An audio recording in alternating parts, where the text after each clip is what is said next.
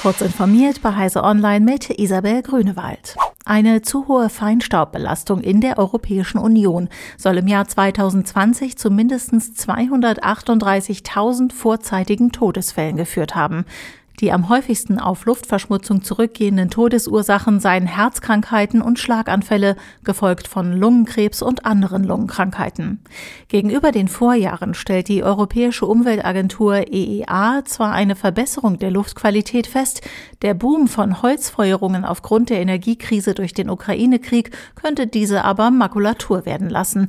Denn laut der Umweltagentur stammt ein Großteil der Feinstaubbelastung in urbanen Gebieten aus der Verbrennung von Feststoffen zur Wärmeerzeugung in Gebäuden. Eine kremlnahe Hackergruppe hat sich nach Angaben von EU-Parlamentspräsidentin Roberta Metsola zu einem Cyberangriff auf die Internetseite des Europaparlaments bekannt. Kurz vorher hatte das Parlament Russland als staatlichen Unterstützer von Terrorismus bezeichnet. Offenbar handelt es sich bei dem Angriff um eine DDoS-Attacke. Laut Jürgen Schmidt, Senior Fellow Security bei Heise, sei dies eher als symbolische Geste zu werten, ohne nennenswerte Auswirkungen auf die reale Welt.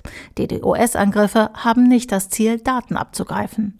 Der Grünen-Abgeordnete Rasmus Andresen bezeichnet die Attacke als Warnschuss und fürchtet, dass Europa nicht ausreichend auf solche Angriffe vorbereitet sei. Laut einer Studie des Internetknotenbetreibers D6 sind Verzögerungen in der Internetverbindung dafür verantwortlich, dass deutsche Büroangestellte im Durchschnitt eine Woche an Arbeitszeit über das Jahr verlieren. Rund zwei Drittel der Arbeitnehmer kämpfen mindestens einmal im Monat mit Verzögerungen, mehr als ein Drittel sogar mehrmals in der Woche oder täglich.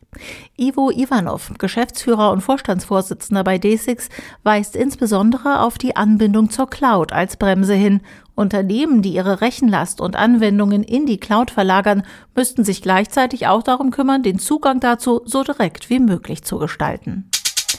Der ADAC hat die Reform der staatlichen Förderung von Elektroautos kritisiert.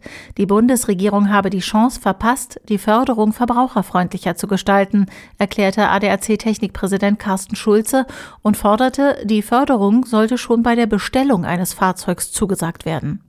Er kritisierte auch die deutschen Hersteller, die kaum günstige Fahrzeuge anböten.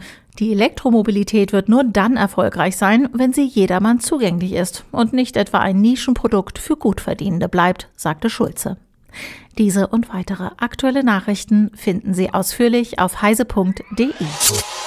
Werbung Agil zusammenarbeiten, mit Spaß ans Werk gehen und Spielraum für eigene Ideen nutzen, das kannst du in der Rossmann IT. Ob in der Logistik, den Filialen, der Zentrale oder im E-Commerce, wir schaffen echten Mehrwert. Wir suchen Spezialisten für unsere drei Bereiche agile Entwicklung, IT-Betrieb und IT-kaufmännische Dienste. Neben Angeboten zum mobilen Arbeiten bieten wir Flexibilität. Lust, Teil eines echten Familienunternehmens zu werden? Dann bewirb dich jetzt unter jobs.rossmann.de.